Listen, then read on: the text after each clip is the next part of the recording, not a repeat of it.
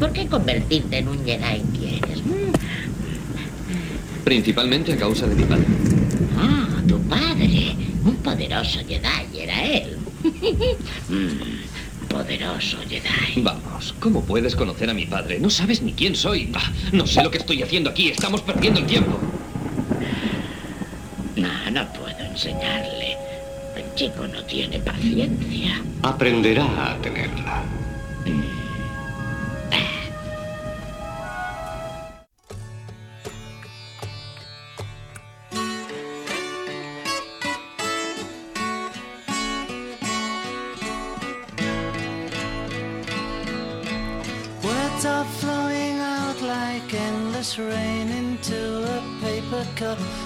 They slither wildly as they slip away across the universe. Pools of sorrow. Muy buenas, ¿cómo estáis? ¿Qué tal ha ido esa semanita? Esperamos que muy, muy, muy bien. Como siempre, ya sabéis, yo me llamo Emilio García y aquí a mi lado está mi compi de fatigas, don Pablo Santos. ¿Cómo estás, Pablo? Ahora no, no, no, no te hagas el guay, ¿eh? No te hagas el guay ahora, Emilio, porque, porque no. Vamos, todavía, porque todavía te dura lo de Susana Escudero, tío. Todavía te dura, todavía te dura, hombre. Es que es muy fuerte, tío. O sea, yo pensaba que entre tú y yo había algo especial, que este programa era algo de los dos, un proyecto como un férreo, como, como una fortaleza. Y ahora he visto que tiene grietas, Emilio. Mira, serás- me, me- serás me- me el- has decepcionado, ¿eh? Serás el garcilaso de la astronomía, pero estás de un gay últimamente no hay quien te aguante. Oye, oye, si tenéis problemas de pareja, yo tengo un remedio infalible. Se cogen dos rabos de lagartija argentina, che. Felipe, Y- cállese, cállese. Venga, venga, venga, no te enfades. Anda, ya hablamos en casa, Pablo, anda. Sí, sí, te- tenemos, tenemos mucho que hablar, Sí, Emilio, sí, venga, todavía. Hay anda, mucho sigue. que hablar. Sí, sí, sí. Oye, como ahora estáis de morros, lo mismo podía yo tener mi sección para librar tensiones y eso. Te veo muy tenso. Felipe, cállese ya, por favor. Ay, Dios mío, qué hombre este. Venga, Pablo, di lo de la web y lo del correo y todo eso. Bueno, Y pues quítate ya- esa cara de encima, hombre, que me, me- me pone ya... Bueno, no puedo superior a mí, Emilio, no puedo. O sea, me, me ha- me has hecho daño, me ha llegado el alma. Yo no- además no- te no- queda muy bien el negro, Pablo. No puedo fingir, Estás muy guapo hoy. Pero de ropa Quiere interior. decir lo de la web y lo de... Bueno, pues, pues ya sabéis nuestra dirección. Nuestra dirección web es universo.ia.es. Y nuestro correo, Emilio. Es universo.iaa.es. Y por favor, escribidnos con lo que queráis. Estamos intentando, y yo creo que lo estamos logrando, contestar todos y cada uno de los mensajes que nos llegan. Y por favor, no dejéis de escribir también en el Facebook. Os aseguramos, lo leemos todas, todas las semanas. Y bueno, desde luego dar un saludo muy, muy cariñoso a nuestra piloto, Trini Mejías, que nos mira con esos ojazos, hola Trini, desde el cristal del control de técnico de esta loca nave sideral. Qué mal se lo hacemos pasar a veces. Sí, la verdad que sí. Bueno, y antes de empezar, queríamos mandar un saludo afectuoso a los miembros de un nuevo programa de radio divulgación astronómica y científica. Se trata de El Cinturón de Orión, que se emite en Radio San Vicente, la emisora municipal de San Vicente del Raspeig, en Alicante, pero que sobre todo podéis escuchar a través de Radio Cosmos y a través de su propia página web, que es www.ciudaddelalestrellas.org barra CDLE barra Orión. Desde aquí un abrazo y muchos, muchos ánimos, y sin más dilación, por favor, apaguen los móviles, abróchense los cinturones y prepárense para viajar. ¿Qué, qué es esto? Pues esto es A través del universo. Astronoticias. Astronoticias.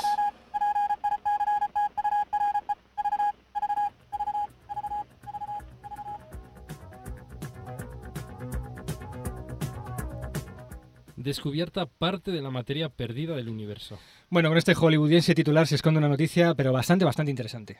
Como bien seguro sabéis, porque lo hemos mencionado, repetido, tripitido muchas veces en, en- en el programa, nuestro actual conocimiento sobre el cosmos nos dice que tan solo el 4% de la energía y materia contenida en el universo es de origen bariónico, es decir, es materia común, materia moliente y corriente. Y, eh, Materia emoliente y corriente.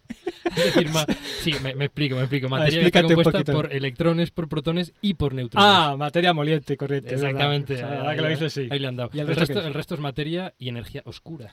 Los astrónomos han observado que de este 4% de materia ordinaria, corriente y moliente, aproximadamente la mitad se encuentra contenida en las galaxias que observamos día a día en el universo, pues en forma de gas, de polvo, de estrellas. Sí, sí, habéis oído bien, solo aproximadamente la mitad. La pregunta es obvia, ¿dónde está la otra mitad? Bueno, pues la teoría más aceptada mm, durante los últimos 10 años es que esta materia ordinaria faltante se encontraría en forma de gas de muy, muy, muy, muy baja densidad y extremadamente caliente. Este gas se encontraría no dentro de las galaxias, sino ocupando o permeando los, enormes espacios entre los grandes cúmulos de galaxias que conforman la estructura a gran escala del universo. Y decimos en teoría porque en realidad dicho gas pues no había podido ser observado hasta la fecha, ya que al ser tan tenue y caliente, del orden de millones de grados, pues emitiría en rayos X y por debajo de la sensibilidad de detección de nuestros mejores satélites de rayos X. Y bueno, decimos hasta la fecha porque un grupo de aguerridos astrónomos de varios países, empleando el satélite de rayos X de la ESA llamado XMM Newton, han hallado la primera evidencia observacional de este gas que contendría el 50% de la materia ordinaria, corriente y moliente del universo. Lo vamos a proponer, ¿eh? Lo de materia, materia bariónica suena como pff, materia ordinaria, corriente y moliente. Me gusta mucho. Y además más. en inglés, corrient, moliant, queda Es verdad, mucho- efectivamente, efectivamente, eh, observando un par de cúmulos de galaxias, la Abel 222 y el Abel 333, situados a 2.300 millones de años luz, pues este satélite, el XMM Newton, tuvo la suerte de encontrar un puente de gas brillante y muy caliente uniendo ambos cúmulos, es decir, una posible parte de este gas perdido. Y decimos suerte porque en principio la sensibilidad del XMM Newton no hubiera permitido detectar este gas si no fuera porque dicho filamento de gas estaba perfectamente alineado con nuestra línea de visión, con la línea de visión en este caso del satélite, lo que hacía que se concentrara la emisión de todo el filamento en una pequeña región del cielo. Esto permitió que el flujo total recibido estuviera por encima de la sensibilidad del satélite y pudiera ser detectado otra vez la serendipia. Es verdad, ¿eh? fantástico. El descubrimiento de este gas caliente nos ayudará a entender mejor cómo se distribuye este 4% de materia bariónica en la estructura a gran escala del universo.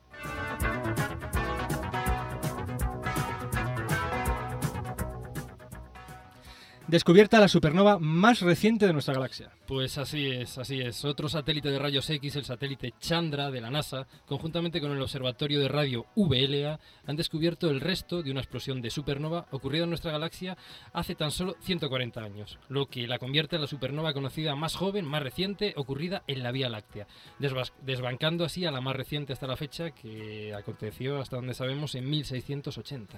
Esta reciente supernova, bueno, reciente a escalas cósmicas, claro, pues no haya podido ser descubierta antes por telescopios ópticos al haberse producido muy cerca del centro de nuestra galaxia, lo que se llama el centro galáctico.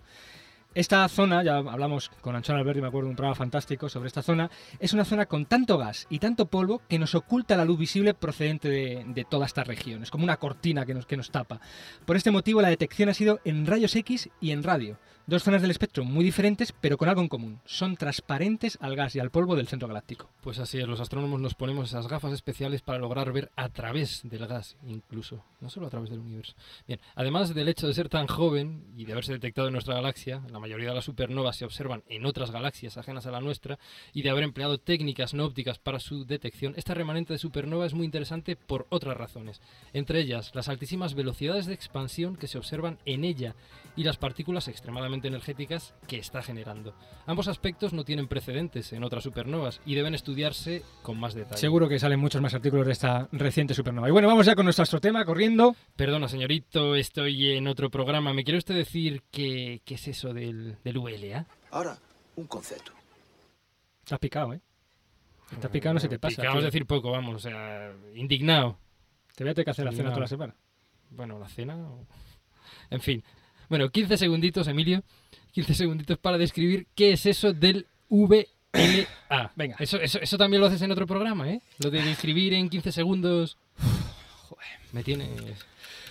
Nada, nada, para, para, para, porque no me da tiempo ya. Ya va desconcentrado, ya va desconcentrado. O sea, para, echarlo para atrás, que esto, esto tiene, tiene que... Venga, una, dos y tres, dale. VLA son las siglas de Very Large Array, un radioobservatorio compuesto de 27 antenas de 25 metros de diámetro cerca de Socorro, Nuevo México. La emisión de un mismo objeto, recibida separadamente por cada antena, se combina electrónicamente, lo que permite obtener la misma resolución que si tuviéramos una antena de 36 kilómetros, suficiente para ver... Cago en la leche, me- da rabia cuando no... ¿Qué vas a decir para ver una pelota de golf a 150 kilómetros? Ahí le has dado. Bien, pues no- que sepas que no te ha dado tiempo, ¿eh? Eso por gastar la saliva y la voz en, en- en otros programas.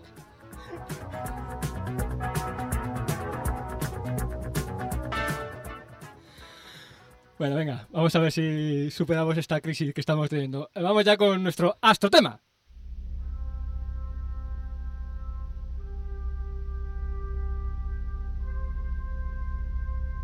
Astrotema.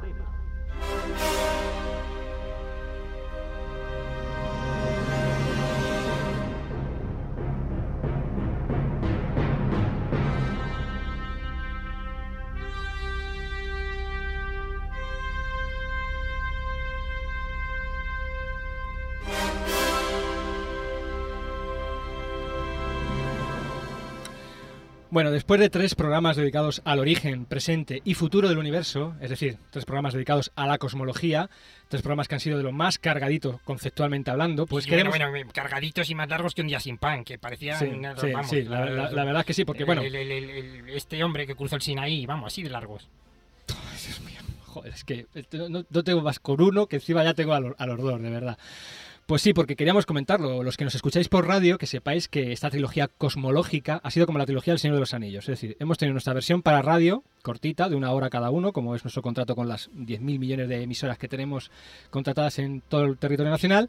Pero luego hemos puesto una versión extendida, tipo DVD, en, en Internet, en donde cada programa dura cerca de hora y media y donde hemos incluido muchísimo más material. En cualquier caso, después de viajar a las mayores distancias que el hombre puede imaginar, tanto en tiempo como en espacio, nos apetecía hacer un programa más cercano, más terrenal, vamos, para dar una de cal y otra de arena. No sé por qué me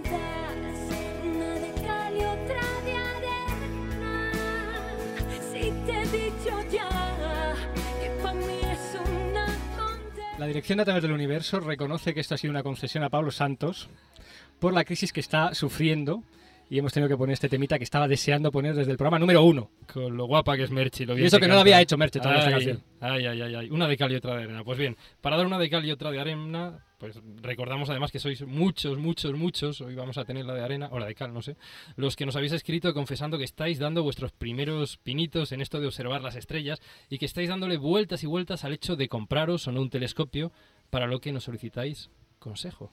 Así que nuestro tema de hoy va dedicado a esas personas que en el ámbito de la astronomía se encuentran en el mismo estado que nosotros con el sexo. Es decir, nuestro tema de hoy va dedicado a los novatos. Novato. Estás atentado.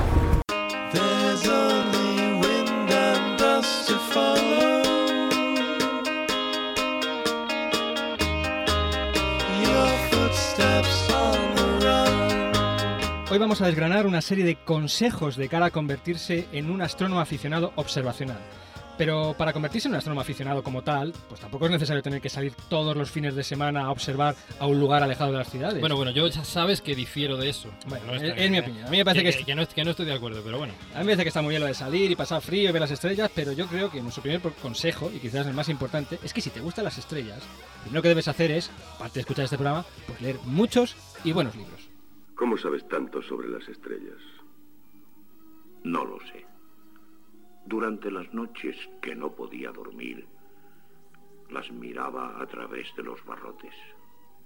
Sabía que tenían nombre y empecé a preguntarme cuál era el de cada una. Conseguí un libro en la biblioteca de la cárcel y empecé a estudiarlas. Creo que no hay un sitio mejor para aprender sobre las estrellas que la cárcel. Well, we always had a lot of fun with this one. The Jailhouse Rock. Ahora, ahora, ahora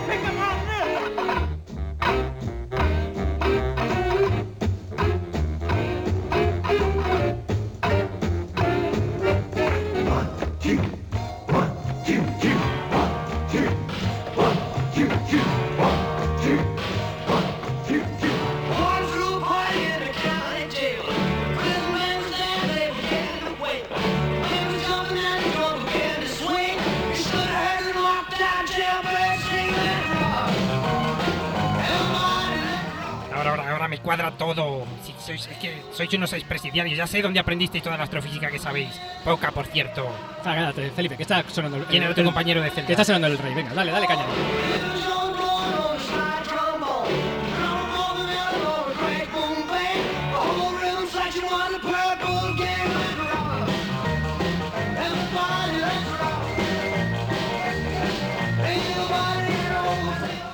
Si a pesar de todo estáis decididos a dar el salto de las fotografías y los textos de los libros a la infinidad del cielo nocturno, es decir, si queréis convertiros en auténticos cazadores de Pasa estrellas, frío. deberéis seguir, en nuestra modesta opinión, una serie de pasos. Observé el amanecer en toda su magnificencia por última vez, como si se tratara de la primera. Y luego me despedí de la luz del sol y me preparé para convertirme en lo que soy.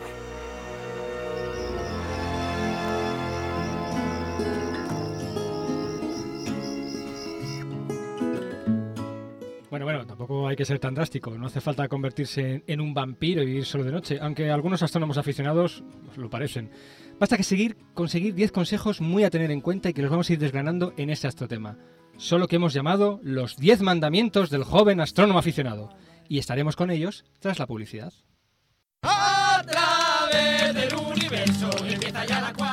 Si quieres conseguir el politono a través del universo, conéctate a la web universo.iaa.es y búscate la vida.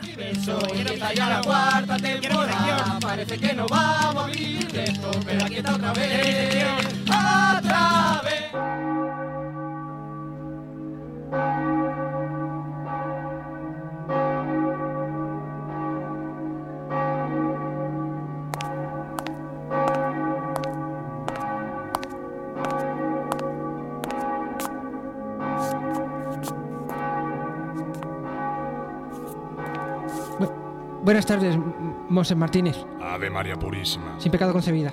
¿Quién eres que no te veo bien dentro del confesionario? Ah, ya veo. Tú eres el pequeño de los Galvez. ¿Qué tal tu padre? No le veo por misa últimamente, ¿eh? Y a ti tampoco, pillastre. A tu madre sí, que es una santa. Bueno, cuéntame, cuéntame. Yo. Yo. Yo que- quería confesarme, Monse Martínez. Claro, hijo, para eso estamos, para eso estamos. Cuéntame, cuéntame. Pues yo. Yo. El otro día robé 100 euros de la cartera de mi madre. ¿100 euros? Bueno, bueno, no es para tanto. A veces el temor de enfrentarnos con la represora imagen materna nos atenaza y los espíritus débiles se ven lanzados a delinquir. Venial, venial. Dos Ave Marías y listo. Es, es que fue para irme de botellón con los colegas. Ay, Marcialito, Marcialito. Bueno, en estas edades es lógico el esparcimiento. Ayuda a la confraternización entre los congéneres. Y la vida está muy cara. Nada, nada. Dos Padre Nuestros y el alma más limpia que las torres de Babilonia. Y. Y el otro día le, le- le tiré los tejos a Marianita. Hijo mío, eso no es un pecado, a tu edad es lo normal. Lo que Dios manda, la llamada de la selva, la perpetuación de la especie, nada, nada. Pero es, que es la novia de Pascualín, mi mejor amigo. Entre amigos todo se comparte. Compartir es la base sólida de la amistad, el pilar inalterable, como las torres de De Babilonia. Eso es. Dos credos y punto pelota, Marcialito. Uf. Gracias, Monse Martínez. Ahora me voy más tranquilo. Esta noche he quedado con los colegas para mirar las estrellas. Eh, es la primera vez que lo hago y no tengo ni idea de qué se hace allí. ¿Cómo? ¿Eh? ¡Maldito rufián! ¡Engendro del demonio! ¿Me estás diciendo que esta noche vas de observación y no te saben los diez mandamientos del joven astrónomo aficionado? ¡Escucha! Y por tu bien espero que se te queden esculpidos a fuego en tu alma perversa y pecaminosa. Primero, buscarás un cielo oscuro. You've been watching over me, saying you're keeping me company. I should be grateful, I suppose, and compare you to a Pues sí, queridos escuchantes, lo primero para disfrutar y amar el cielo es conocerlo. Y para ello lo mejor es buscar un lugar oscuro, alejado de la contaminación lumínica de las ciudades y con el horizonte lo más despejado posible. Para encontrar un lugar así, pues quizás tengamos que alejarnos bastante de la ciudad en la que vivamos. En algún caso, si la ciudad es grande, hasta cientos de kilómetros, pues las grandes ciudades son durante la noche verdaderas burbujas luminosas que contaminan la oscuridad nocturna y tapan el brillo de las estrellas. La visión de un cielo realmente oscuro es un espectáculo que sobrecoge y no es comparable a nada. Bueno, a casi nada. La sensación de pequeñez frente a la inmensidad del cosmos está asegurada en una noche despejada y sin luna. Las estrellas y la Vía Láctea se presentan ante nuestros ojos con una nitidez increíble. Es recomendable permanecer en la oscuridad completa sin ningún tipo de linterna ni otra luz, ya que aparte de que nuestras pupilas se dilatan para adaptarse a la oscuridad, se produce una serie de reacciones químicas en nuestro ojo que hacen que veamos cada vez más estrellas. Al cabo de unos 20 minutos o media hora habremos alcanzado la visión óptima del cielo nocturno. Ahora solo nos queda relajarnos y disfrutar del espectáculo. Importante usar linterna con luz roja si necesitamos ver algo, ya que con esta luz no se contrae la pupila. Otro consejo importantísimo, abrigarse bien, aunque sea verano, ya que por la noche, a la intemperie, el cuerpo pues pierde mucho calor. Un termito de café caliente con un chorrocito de whisky 7, De lujo, de lujo. Un urgete, puede salvarnos la vida a las 3 de la mañana de una noche infernal. Segundo, aprenderás a orientarte entre las estrellas.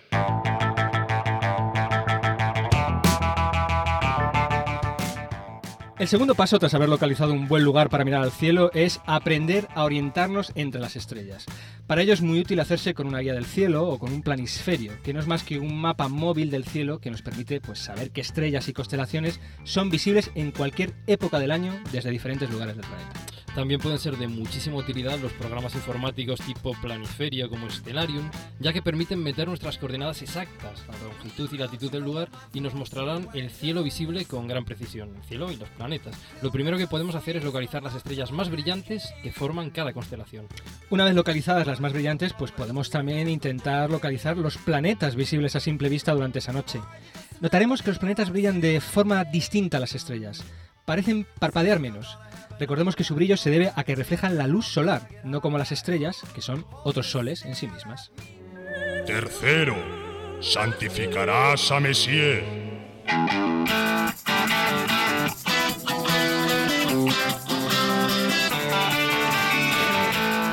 Una vez que sepamos más o menos orientarnos en el cielo, nos daremos cuenta de que hay ciertos objetos que aparecen como difusos o como difuminados en el cielo, en algún caso en el límite de lo que podemos apreciar a ojo desnudo. Muchos de esos objetos serán, con seguridad, lo que los astrónomos llaman objetos de cielo profundo. No son ni planetas ni estrellas, sino otro tipo de objetos menos brillantes, fundamentalmente cúmulos de estrellas abiertos, cúmulos cerrados o regulares, nebulosas y galaxias. Cúmulos abiertos famosos pues son las Pléyades, llamada M45, el Pesebre, M44, etcétera, etcétera. Glo- Globulares, pues tenemos el fantástico y maravilloso M13 en Hércules, M4 en Escorpio, Omega Centauro. Nebulosas son nubes de gas y o polvo que brillan porque reflejan la luz de las estrellas cercanas o porque ellas mismas emiten luz por algún proceso físico. Disfrutar de nebulosas como M42 en Orión es uno de los espectáculos más sobrecogedores del cielo. Y por supuesto, además de cúmulos y nebulosas, podemos localizar galaxias como la de Andrómeda M31, que es visible a simple vista durante los otoños en el hemisferio norte. En el hemisferio sur pues tienen las fantásticas nubes de Magallanes, también visibles a simple vista. Contemplando estos objetos, estamos mirando estas galaxias muy lejos de casa. Es como si nos estuviéramos viendo nosotros mismos en nuestra propia Vía Láctea a distancias de millones de años luz. Y por cierto, hay catálogos que clasifican todos estos objetos. De ahí la M, de ahí la M esa. Como el archiconocido catálogo Messier, M44, M bla bla bla. puesto a punto por el astrónomo francés Charles Messier, que por cierto algún día tenemos un astrovida pendiente sobre Charles Messier. Tenemos porque- tantas cosas pendientes tuyo. Bueno, mal. La primera edición del catálogo incluía 45 objetos, M1 a M45. El catálogo final incluye 110 objetos, desde M1 a M110, y fue publicado en 1781. Un catálogo más general y completo es el NGC, del acrónimo de New General Catalogue, que contiene casi 8.000 objetos de ambos hemisferios. Cuarto, no repudiarás la lente pequeña.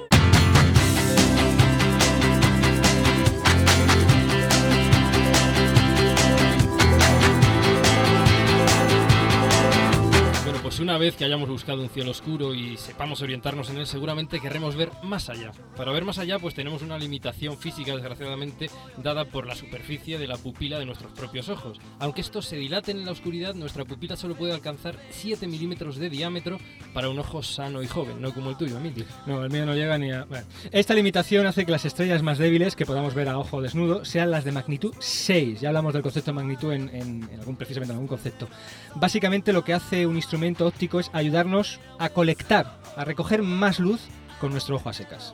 Más luz que con nuestro ojo con a nuestro ojo a secas. Lee bien, Emilio. sí, sí. Oye, lo de a secas, ¿qué significa? ¿Que te tienes que sacar antes la- la- el glóbulo ocular este? Esto de astronomía observacional es un rollo. macho. Con- el ojo solo, Tienes que estar, tienes que estar desnudo, porque lo dices todo el rato, ojo desnudo, y encima con el ojo a seca ya. Ojo desnudo, he dicho ojo. Ah, bueno, yo qué sé. ¿Quieres seguir con el Pablo? Sí, bueno. Eh, bueno, de- desde luego lo más, lo más práctico y barato será hacernos con unos pequeños prismáticos para ampliar así la magnitud límite que podemos alcanzar. Unos prismáticos de 7 por 50, es decir, 7 aumentos por 50 milímetros de objetivo, son lo más adecuado para iniciarse la observación de cielo.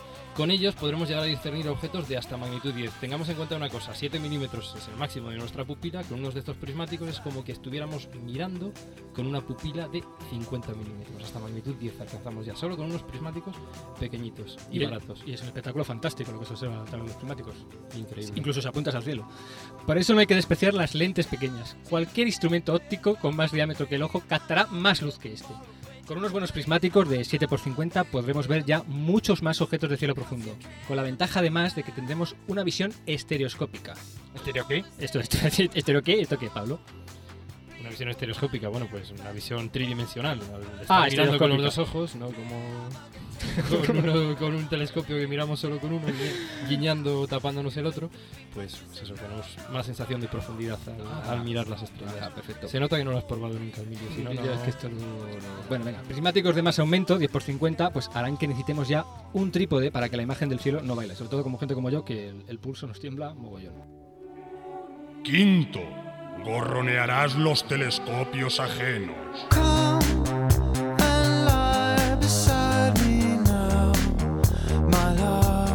Pues llegados a este punto, seguro que ya nos ha empezado a picar el gusanillo y querremos más. La astronomía es como una adicción y cuando uno ha visto un cielo oscuro con unos buenos prismáticos, seguramente quiera más. Mucho más. Seguramente quiera ver más lejos, buscar y reconocer más objetos en el cielo, resolver más estrellas dobles, apreciar con más claridad los cúmulos de estrellas y los jirones gaseosos de nebulosas y galaxias. Ha llegado el momento de pegar el ojo a un telescopio. Aunque una recomendación, nada de comprarlo por ahora. Mejor gorronear y aprovecharse de alguien que tenga uno. Pues así es, lo mejor antes de lanzarse a comprar es utilizar el de algún amigo o amiga, pegar el ojo al ocular durante el ocular, bueno, que es la lente, obviamente, por la cual se pega el ojo durante algunas noches en diferentes telescopios y bueno, una vez que hayamos pasado muchas noches pegados a oculares ajenos, ya estaremos listos para la gran decisión que muchos Perdona, ¿Qué Pablo, pero es que Emilio? tanto ocular, tanto ocular para allá. Bueno, venga, recomponte, no pasa me, nada. me re- me recompongo y tú también, ¿no? Bueno, Sí, pues venga. ya estaremos listos para la gran decisión de muchos astrónomos aficionados, que es elegir nuestro Sexto, no te refractarás ni reflejarás en vano.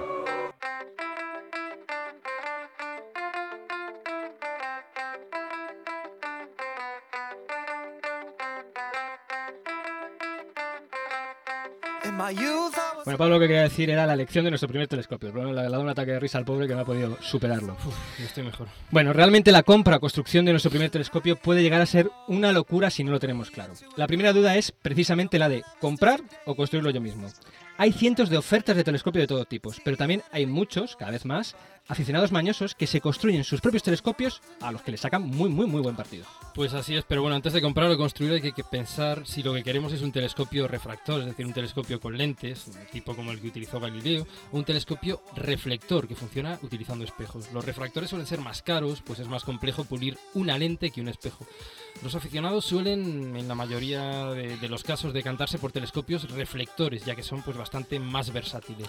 Dentro de los reflectores la oferta es enorme. Diseños ópticos newtonianos, catadióptricos, Smith-Cassegrain, etcétera, etcétera. Es imposible en estos 10 mandamientos hablar de todos ellos y sus ventajas e inconvenientes porque podría llevarnos un, un programa entero. No olvidemos que lo importante al final será la calidad óptica de nuestro telescopio y su capacidad para colectar o para recoger luz, es decir, lo ancho que sea y no tanto el aumento, que podremos variar pues con los diferentes oculares, es decir, con las diferentes lentes por las que miramos. Séptimo, te apoyarás sobre una base sólida.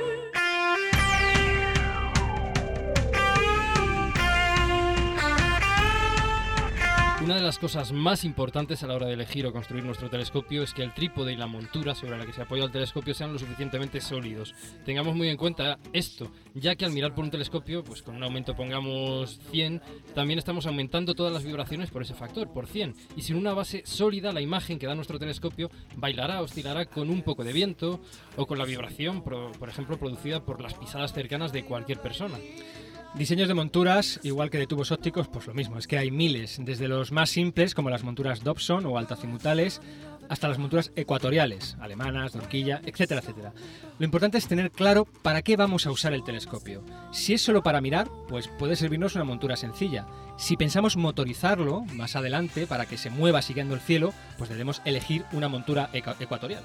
Sí, bueno, y un inciso rápido. eh, generalmente las monturas ecuatoriales lo que hacen es que tienen un eje paralelo al eje de rotación de la Tierra y contrarrestan este movimiento de rotación de la Tierra. En una noche, las estrellas, por el movimiento de la Tierra, pues aparentemente parecen salir por el este y ponerse por el oeste. Entonces, si queremos seguir a estas estrellas en su movimiento producido por la propia rotación terrestre, necesitaremos una montura ecuatorial que contrarreste con un pequeño motorcito este movimiento de la Tierra. Octavo, digitalizarás la imagen.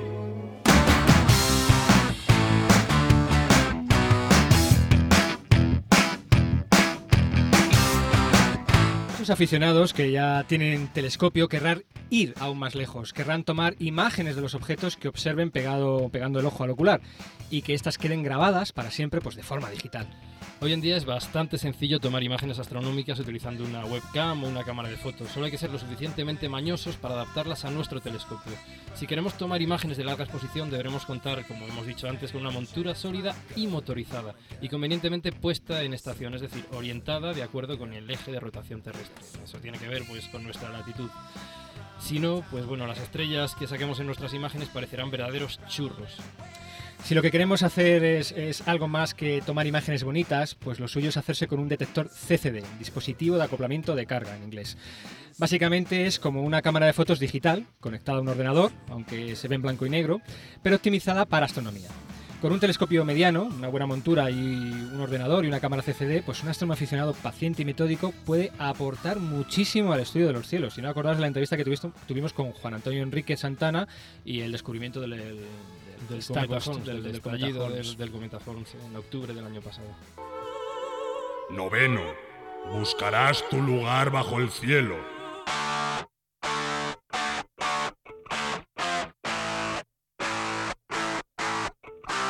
Bueno, pues quizá tras mucho observar en el campo, llevando los bártulos de observación de un lugar a otro, noche tras noche, nos planteemos, bueno, que, que ya está bien, que no queremos desplazarnos más para observar, que queremos nuestro propio observatorio en el que tenerlo todo listo, todo preparadito y dispuesto para observar si nos da la gana y si las condiciones de la noche son buenas.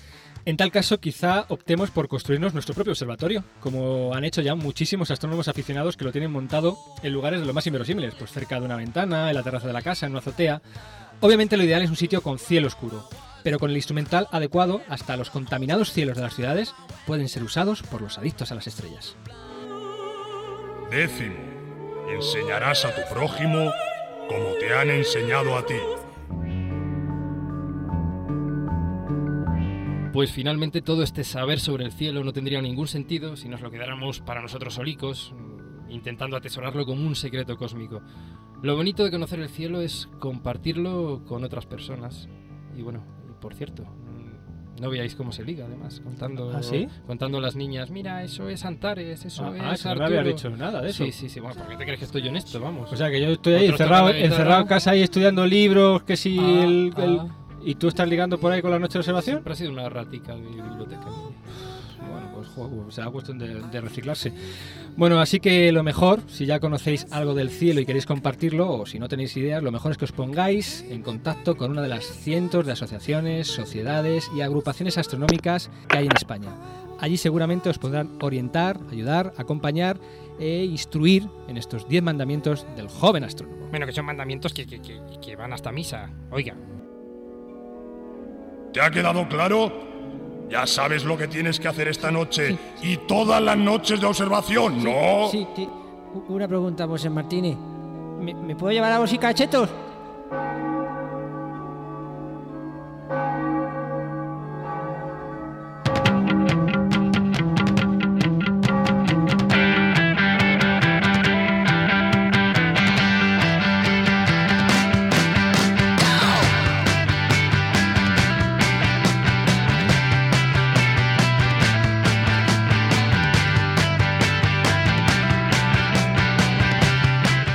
Si cumplís fielmente todos estos mandamientos con rigor, dedicación y devoción, os convertiréis en unos fabulosos astrónomos observacionales aficionados. Pero aún así, estaréis lejos de nuestros dos próximos invitados, que si no me equivoco, uno de ellos lo tenemos ya al teléfono. Ángel Viargue, ¿qué tal? ¿Estás ahí? Hola, ¿qué tal? ¿Qué tal estáis? Hola Ángel, ¿qué tal? Yo soy Emilio, que antes no, no hemos podido hablar. ¿Cómo estás?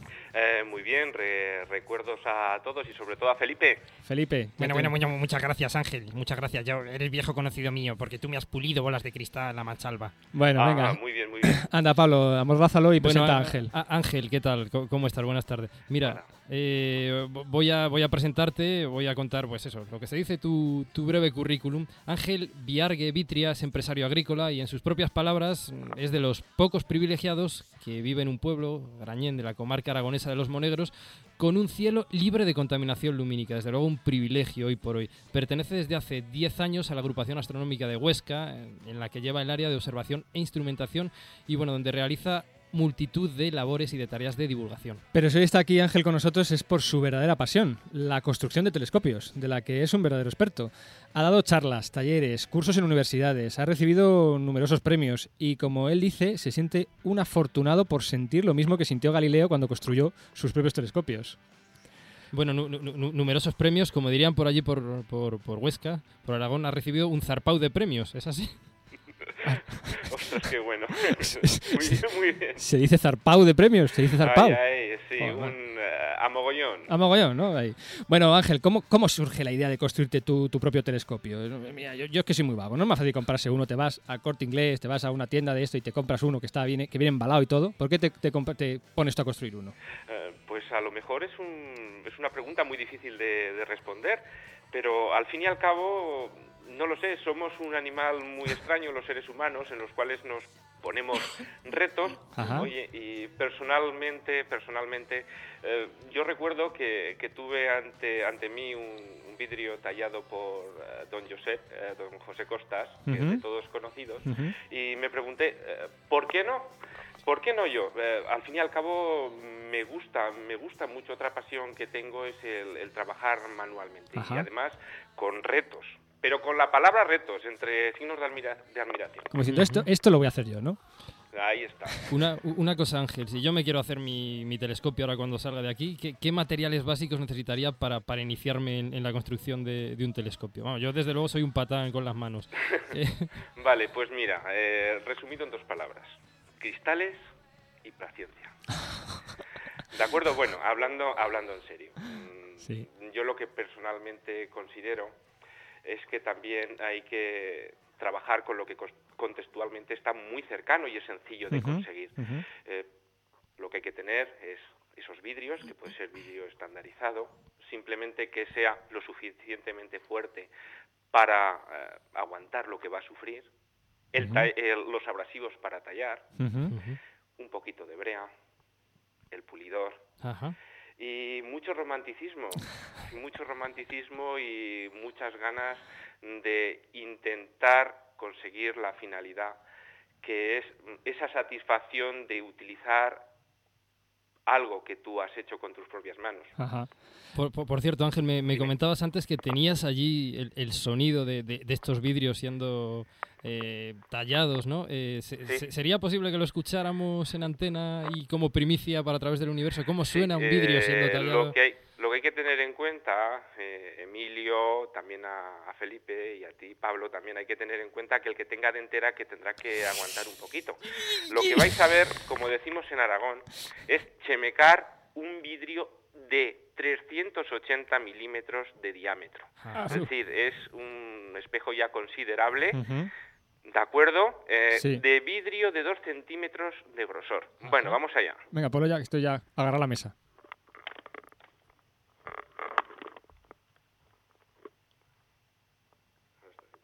No escucho, no escucho nada yo. Espérate, espérate. Espera un momento que tengo un pequeño... Ahora.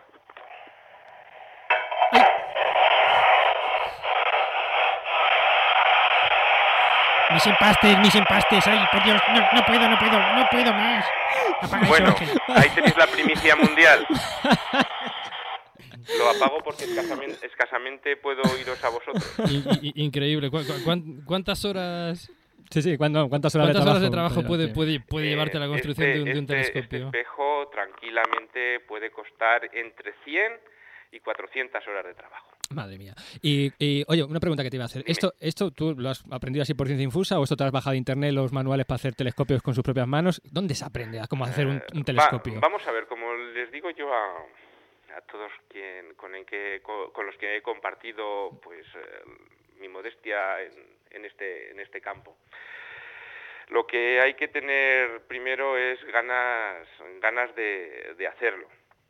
Lo que siempre hemos tenido un primer contacto. ¿Quién no ha pensado? Cualquier astrónomo aficionado ha pensado en construirse su telescopio. Muy poca gente se atreve a realizarlo.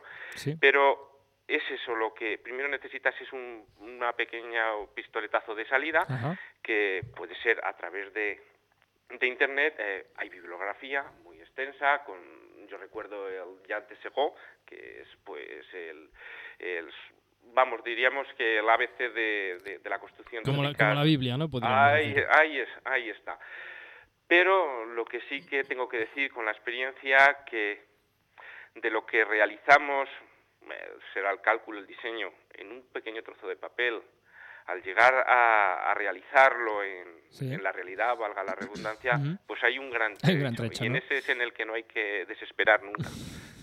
Supongo que hay que romper muchos vidrios, ¿no? Antes de que salga uno bueno, ¿no? Bueno, no te creas. eh, alguno se cae de, la- de las manos, pero si, si no eres, si eres relativamente normal trabajándolo, pues no tiene por qué romperse. Hay que ninguno. romperse, ¿no? Muy bien. Bueno, Ángel, ya ver si estos dos me dejan a mí preguntarte, porque yo quiero saber cuál, cu- cuál es la mayor satisfacción, tú que me has hecho cienes de bolas de cristal, cuál es la mayor satisfacción, yo sé lo que se siente al tener una bola nueva en las manos, pero ¿cuál es la verdadera y gran satisfacción que se Puedes siente hacer la pregunta, al- Felipe. al, ¿o qué? al- al- al ver un- un- uno de estos telescopios terminados? ¿Cómo, cómo te sientes? ¿Qué- qué- Vamos a ver, mm, siempre que se realiza un nuevo telescopio, al fin y al cabo es intentar cubrir las necesidades de una persona, que generalmente, valga la redundancia, es un amigo, como es el caso tuyo con las, con las bolas. Con las bolas. Sí, sí, sí. Pues eh, lo primero que se siente es una gran responsabilidad. Después, habéis de tener en cuenta, y sobre todo tú, Felipe, que ya lo sabes, que has usado las, las bolas que te he mandado. Y cómo brillan. Eh, ah, ahí, ahí está. Lo que sale de casa sale como si lo hubiese, lo fuera a utilizar yo. Ya. ¿De acuerdo?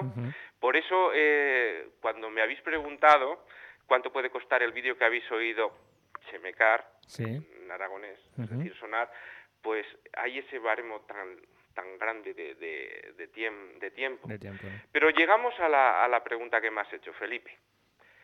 Pues mira, yo recuerdo una conversación con don José Costas que me preguntó qué es lo que quería yo hacer, si observar o construir, y es, de esto hace cerca de 20 años. En aquel tiempo pensaba que mi mayor satisfacción era disfrutar con la observación astronómica, hasta que puede decirse que unos meses o unos años después de esa conversación me di cuenta que lo que verdaderamente es disfruto viendo disfrutar a otros con el trabajo que yo he realizado. Es decir, una grandísima satisfacción en todos los aspectos. Wow. Con, con- con- con la- con esta explicación nos has, nos has dejado, Emilio. y Ángel, a mí quiero construir con- telescopios. Con, los pelos. Como escarpias, como escarpias. Ángel, Dime. el tiempo en radio ya sabes que devora. Muchísimas gracias. Yo creo que ha sido un buen apunte de, de eso, de gente como tú que os dedicáis a, a construir telescopios artesanalmente y con muy, muy buena mano. Y bueno, como siempre, pues invitarte a algún programa a hablar un poquito más extensamente de esta técnica de construir nuevos telescopios. Y ya sabéis, eh, eh, Emilio, Pablo, Felipe, eh, Muchas, gracias. Ángel. Muchas gracias. Estoy esperando la última remesa de bolitas. Bueno, A, a ver si me llega el óxido de cerio para dejártelas aún más brillantes, ¿de acuerdo? Bien, bien, venga, bien. luego hacéis, luego hacéis negocio fuera de antena. Un abrazo, Ángel. Venga, a vosotros. Bueno, uno de los mandamientos eh, que hemos visto es el de buscar tu lugar en el cielo. Es decir, eh, con el tiempo y con mucha paciencia, pues uno puede llegar a construirse su propia cúpula o observatorio.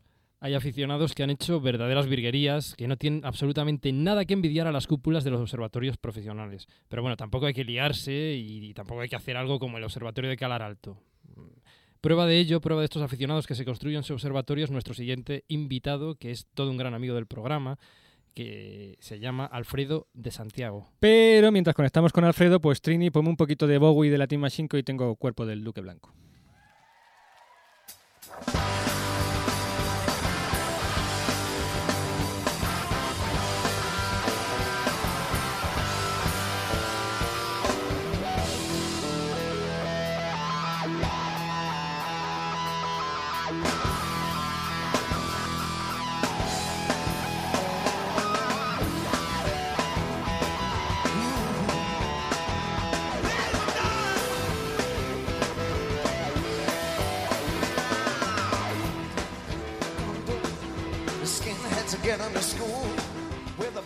Bueno, pues creo que ya Trini diligentemente nos ha conectado con Alfredo de Santiago. Alfredo, ¿estás por ahí? Aquí estoy. Hombre, un saludo muy fuerte. La verdad que desde A través del universo te queríamos dar las gracias por, bueno, aparte de por estar aquí hoy aquí con nosotros y contarnos muchas cosas, pues hijo, por todas las cosas que nos has mandado, vídeos del YouTube con la sintonía de la rumba tocada al piano, eh, am- amenizas el Facebook lo más grande, eh, tenemos mails tuyos toda la semana animándonos. Hola Alfredo, soy Felipe, soy ¿Te quieres- Felipe. ¿Te quieres casar conmigo, Alfredo?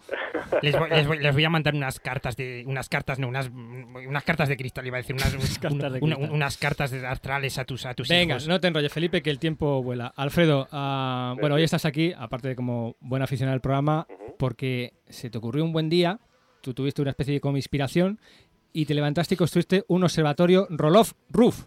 Roll of Roof. sí. Roll of Roof. Bueno, primero, ¿qué es eso del Roll of Roof y por qué se te ocurrió construir este observatorio, hijo, con la cantidad de cosas que hay que hacer en la vida? Bueno, pues ya sabéis que cuando te pones a observar, aparte del frío que pasas, pues se te hace de noche, los niños quieren ver, se duermen, es el telescopio pesa 20 kilos, en cuando te pones a observar ya estás cansado de que ir a la cama y bueno, pues me estaba ocurriendo muchas veces que me ponía a observar y, y no disfrutaba, ¿no? Entonces tengo un amigo que tiene un Ajá. observatorio y dije, oye, yo me voy a hacer uno, ¿no? Y trasteando en internet, investigando mucho, pues vi que, que había mucha gente que se hacía este tipo de observatorios de techo corredizo, ¿no? Que es como se traduciría en español. Ese es el roll off, ¿no? El- O sea- o sea- Roll-off, sí, y techo deslizante. Deslizante. Es un observatorio que, bueno, cuando llega la noche entonces lo que hacemos es literalmente deslizar el techo y quedar, quedar todo lo que sería, pues eso, nuestro techo mm, dejaría, Correcto. dejaría de ser techo, algo sólido, sino que serían las propias estrellas, el propio universo. Ujú.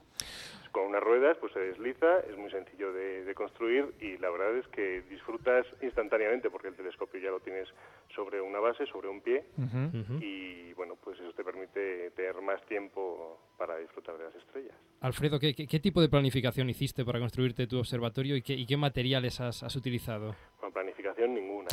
ha sido un desastre. A la buena de Dios. fines de semana Yo pongo una pared, la otra.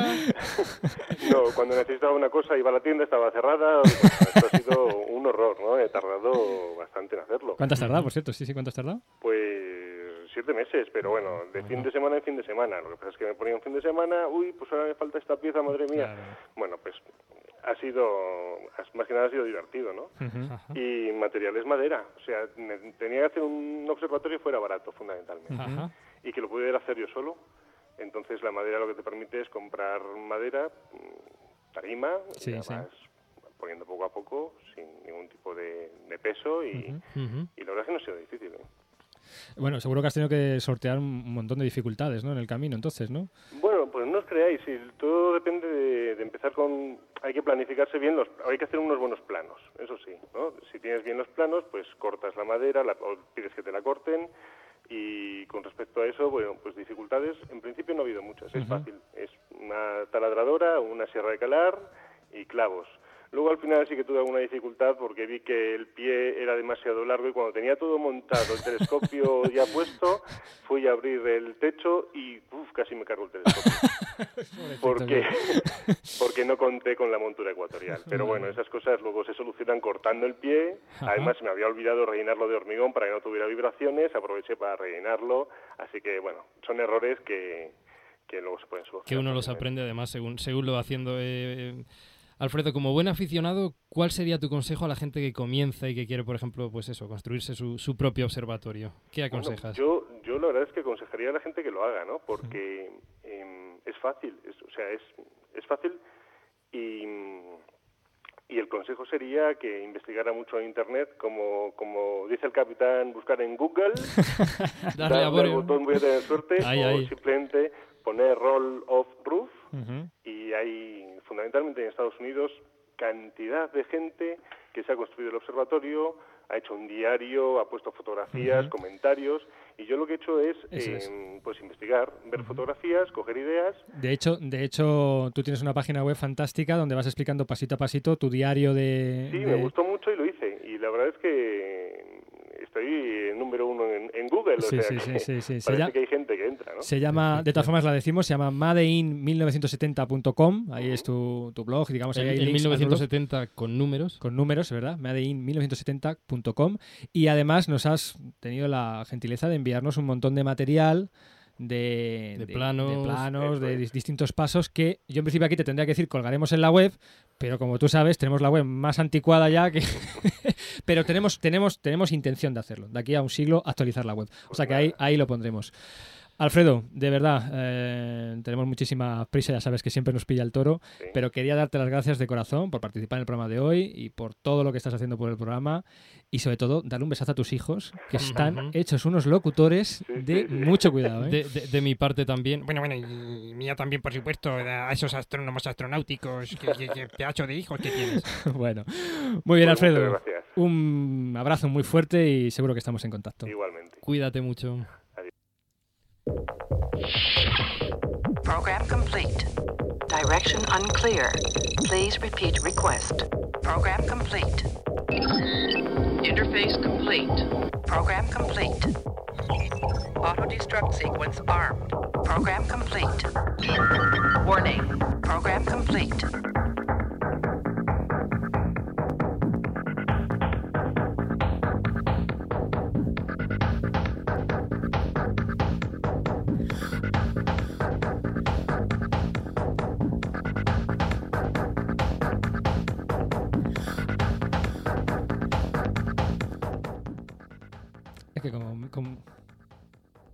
Gusta tanto la sintonía esta, pues la he dejado más largo. Y así ya de paso Trini ha dado tiempo a llamar a, a nuestro querido, como no, Astromático, que tiene que estar por ahí. ¡Astromático!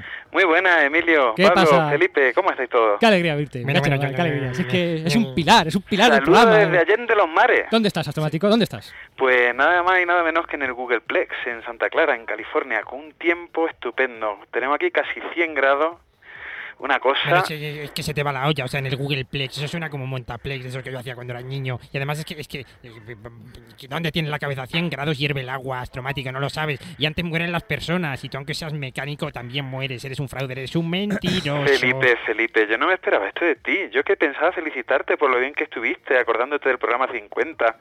Algo que hubiera sido digno de mi memoria. Sí, bueno, yo es que... Te echamos de menos, Pero ¿eh? yo, ya, yo también me hubiera gustado estar allí. Pero yo estaba hablando de 100 grados Fahrenheit, que vienen a ser unos 38 grados centígrados, una temperatura espe- este- espectacular. Además estás con la playita cerquita, ¿no? Claro, y con una rubia... Bueno, bueno, bueno. bueno, Rubia, bueno, rubia, bueno, venga, bueno, que esto es un vale, programa vale, que lo escuchan niños. Yo, yo, yo, yo, yo, yo es que, yo es que no sabía que había grados con nombres de colonia. Anda, los, ¿Cómo que los- gra- los- pues sí, pues, eh, los, los grados esos Calvin Klein también tienen un nombre así. Felipe, Felipe, primero, no son grados Kelvin, son Kelvin a secas. Lo hemos explicado miles de veces. Y además no son Calvin Klein, que esos son unos calzoncillos. Ay, por Dios. Bueno. Astromático, vamos a centrarnos porque como tú bien sabes, nos queda, pues, nos- Trini, ¿cuánto nos queda de tiempo? Pues nada, tres minutos, o sea. pero vamos, tú con tres minutos vas sobrado. Bueno. Habla, habla en código máquina, por favor. Pues vamos a hacerlo, vamos a intentar hacerlo rápido. ¿De qué nos vas a hablar hoy, querido Vamos a hablar hoy de Google Sky, que es un añadido a Google Earth, Ajá. que recordaréis que hablamos de Google Earth hace un tiempo, en la tercera temporada, como sistema de información geográfica, en el que podíamos ver eh, pues eh, cosas que tenían que ver con la Tierra y con, eh, ¿cómo se llama esto? Eh, puestas sobre, sobre la esfera terrestre. Bien, eh, eso fue hace ya tiempo, pero, pero astromático, ¿qué tiene que ver, qué tiene que ver el Google Earth este con, con el Google Sky, del que nos Pues- quieres hablar hoy? Pues tiene bastante que ver, porque Google Earth lo que hace es que codifica la latitud, la longitud y la altura de los objetos Ajá. sobre una esfera terrestre. Pero si en vez de mirar hacia la Tierra miramos hacia afuera, lo que podemos pensar es que podemos codificar declinación, ascensión recta y distancia desde la Tierra a otro objeto. Y esto ya son coordenadas astrofísicas. Así que, entre comillas, solo nos haría falta tener un contenido que mostrar y un botoncito para cambiar entre el cielo y la Tierra. Te, te pegas una pasada, o sea, ¿cómo que solo hace falta el contenido? Eso es lo más importante. Ya, lo que pasa, lo que pasa es que aquí en Google han llegado a acuerdos para que Google Sky utilice pues datos del del Loan Digital Sky Survey y de muchos otros observatorios más. Y se, y- y se puede, bueno, tengo una duda yo astromático, ya he, he guardado mi hacha de guerra. ¿Se pueden ver se pueden ver las posiciones, es que esto me interesa, de los planetas para mis cartas astrales, más que nada? ¿Se puede, se puede? Yo puedo ver dónde está Pues, Júpiter, dónde está sí. Marte. De hecho, están todos los planetas e incluso han conservado a Plutón como, como planeta. No han hecho como sea. nosotros. ¡Viva Plutón! A ver, lo más interesante es que no solo ver los planetas en una posición que corresponda a la posición actual o a una posición eh, pasada o futura, sino que también podemos ver la traza que dejarían en su camino sobre el fondo fijo de las estrellas, lo que nos permite hacernos una idea de, de eso que tenía tan, tan a maltraer a Tycho Brahe y a Kepler, que era el movimiento retrógrado de Marte, Que de pronto Y- Marte va para un lado, se frena y Exactamente. hace como un bucle y va, Claro, lo que pasa es que solo podemos ver como unos 3, 4 meses, pero lo que sí podemos ver, por ejemplo, ahora es en Mercurio, pues uno de esos epiciclos que también le salían a Ptolomeo. Bueno, vamos a ver, astromático. y muy rapidito, por favor, que nos queda nada, un minutillo. Google Sky, entonces, que yo me aclare. ¿Es como Stellarium, pero con coordenadas siderales en lugar de coordenadas terrestres, como azimut y elevación? Pues algo así, una buena forma de definirlo. Eh, lo- la diferencia es que en Stellarium es mejor para conocer el cielo tal y como lo vemos desde nuestra casa, porque Google Sky nos de- eh, muestra demasiado detalle. La gracia es justamente todo ese detalle, todos esos observatorios que se encuentran en, eh, dentro de Google Sky y que también se puede proporcionar contenido por parte de la, de la gente que puede ir eh, creando cosas y ha habido gente que ha hecho hasta visores de rayos gamma en tiempo real, o sea, como las alertas RB estas estas que teníamos. Y me da pena que no podamos nada más que arañar la superficie de, de lo que es Google Earth, eh, Google pero Google Sky, Google Sky. o Google, la parte de cielo de Google, de Google Earth, porque cada vez va a tener más cosas, pero lo interesante es que podemos irla viendo poquito a poquito. Para, para terminar rápidamente, que el tiempo se nos va astromático. ¿Hay algo más que quieras reseñar de Google Sky ahora en, en No, básicamente, 30 segundos? básicamente que, que tenemos un, eh, que es un programa en el cual la gente puede ir metiendo contenido y que además va a ir creciendo con el tiempo, pues eso, las aportaciones del observatorio virtual. Por cierto, tengo por aquí a alguien que quiere saludaros. ¿A quién? Pues una amiga vuestra. ¿Ah, sí? ¿Hola? ¡Ah! ¡Hombre, Blanquita! Bueno, bueno, sí, sí, Blanquita, claro, ay, sí la que Blanquita tiene que estar con el Blanquita, astromático, Con esas hierbas que yo le daba de comer. Bueno, Bueno, oye, que tenemos que irnos nosotros también, que estamos aquí eh, en el Googleplex a tope. Muy Hala, que- iros perdiendo por el cielo. Bueno, Venga. pues nada, pájaro, hasta luego. Un fuerte Chao, abrazo. chao, hasta luego. Bueno, eh, teníamos astrocit... teníamos... Ahí, Lo hemos perdido. hemos perdido al pobre ya. Y a Blanquita también.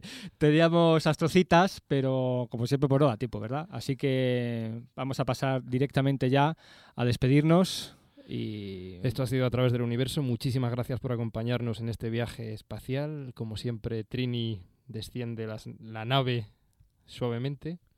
¿Ves qué, qué bien te expresas, Pablo? Es que sí. Voy a dejar el otro programa Pero, para dedicarme en cuerpo pero, y alma Pero mira, no me mires con esos ojitos de corderico degollado, que no. Que no.